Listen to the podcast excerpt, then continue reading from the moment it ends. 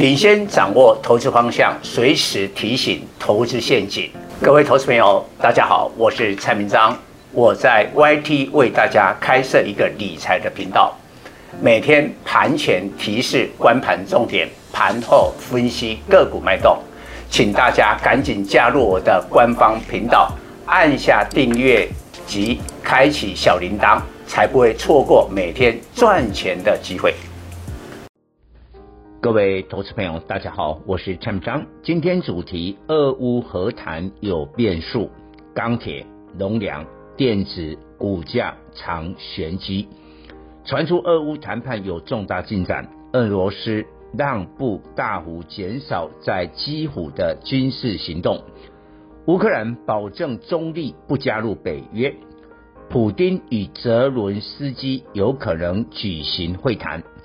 周二，欧美股市全面大涨，可是最敏感的国际油价盘中曾重挫七趴，收盘跌不到两趴。而周三亚洲盘交易已出现反弹，同时周三亚洲股市除大中华市场以外，普遍涨幅不如预期。究竟透露什么玄机？许多国际大事必须美国说了才算。白宫的反应耐人寻味，解读俄罗斯撤军是假，重新部署是真。马上拜登总统召开五国高峰会，做成加强制裁俄罗斯的决定。这场战争，普丁踢到铁板。几乎久攻不下，干脆放弃不打。但泽伦斯基越战越勇，立场也转趋强硬。经过五轮谈判，虽已看到双方都有一定的妥协，可是乌克兰提出的安全保障协议，普丁不见得照单全收。乌克兰安全保障协议要全民公投，若公投不通过，怎么达成俄乌和平？再来邀请几个相关国家作为安全协议的保障国，必须在各个国家内立法。当乌克兰在遭受俄罗斯攻击，这些保障国要出兵到乌克兰维持和平。请问有哪个国家愿意呢？冷静看待之后，难怪周三雅股涨得不多。国际油价又反弹了，俄乌冲突瞬息万变，千万不要情绪看待。尤其台股马上清明四天假期，说不定清明过后情势一百八十度变化。理性从产业基本面分析，在俄乌战争前，西德州原油九十二美元，布兰特九十四美元。周二传出。和谈重大进展，使油价一度大跌九美元，西德州曾跌破一百美元，但收盘就站回一百美元关卡。因为英美决定对俄罗斯严厉制裁，油价当然获得支撑。毕竟俄乌和谈达成协议，欧盟将跟俄罗斯的能源进一步交易。不符合美国的利益。另外，美国已逐步疫情解封，对原油需求强劲，原油库存大降三百万桶。石油输出国家组织将在三月三十一日集会，不会大幅增加原油生产。欧佩克认为，即使俄乌冲突使油价涨到一百一十美元，也不必增加生产。从基本面研判，国际油价仍会维持在一百美元以上。如果国际油价在一百美元以上，受惠俄乌战争的大宗商品能有行情；反之，油价跌破战争前的价位，俄乌战争将结束，花战争财的股票就落幕了。周二，美国股市这波逆势涨最凶的能源。钢铁、肥料相关股票虽然收盘下跌，但都出现下影线的红 K，表示股价急跌有人接。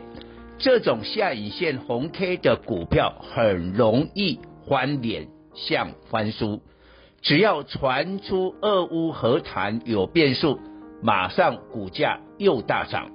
台股这波发战争财的指标，钢铁的中钢二零零二，中红二零一四，龙粮的东碱一七零八，台汇一七二二。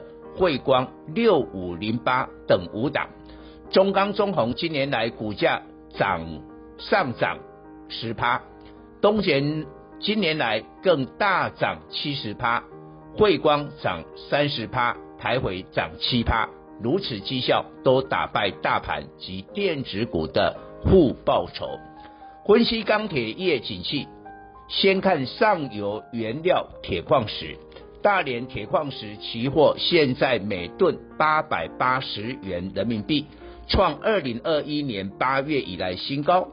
去年为了达成碳中和目标及举办北京冬奥，中央政策打压铁矿石，从每吨一千三百五十八元人民币跌到五百零九元，腰斩有余。如今反弹到创，如今反弹创八个月高点。当然有实际需求，不全然是受到俄乌战争影响。中钢、中红的第二季盘价预料都会反映产业基本面而调涨，估计中红第二季营收 QOQ 将增加二十至三十趴。投信重压电子股，造成今年第一季操盘绩效不佳，许多去年国内股票型基金报酬率四十趴以上。但今年第一季变成两位数负报酬，绩效压力之下，投信汲取第一季的教训，第二季选股会有重大调整。中鸿成为投信第二季扭转绩效的指标。三月投信大买中红近五万张。全球粮食危机迫在眉睫，俄罗斯、乌克兰、白俄罗斯都禁止肥料出口。因此，这波化肥价格大涨将持续很长一段时间。中国本月投放三百万吨肥料供农民春耕，涨幅最大的氯化钾下跌，但硫酸钾续涨，显示农民种植意愿增加，种植面积加大。硫酸钾与氯化钾都是钾肥。但硫酸钾适用的范围较广。大陆肥料股周三多数收盘下跌，但收红 K，表示低档有买盘。东碱产品是硫酸钾产业正向发展，但波段涨幅太大，且屡次创惊人天量，当冲盛行，周三跌停。不过，距离上次全球粮食危机，二零零八年，东减已沉寂十五年，这次又是又遇上千载难逢的肥料大涨价，行情不会这么快结束。有些指标性电子股却是开高走低或利多不涨。记忆体美光上季财报优预期，盘后大涨四趴，可是周三。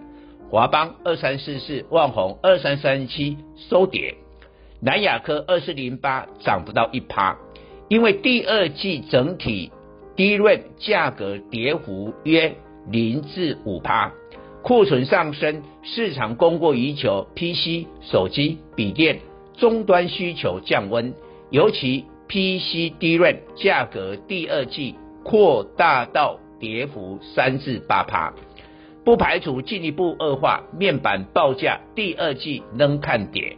面板双虎友达二四零九、群创三四八一已跌深，又有高值利率，但从周三表现仍是涨不起来。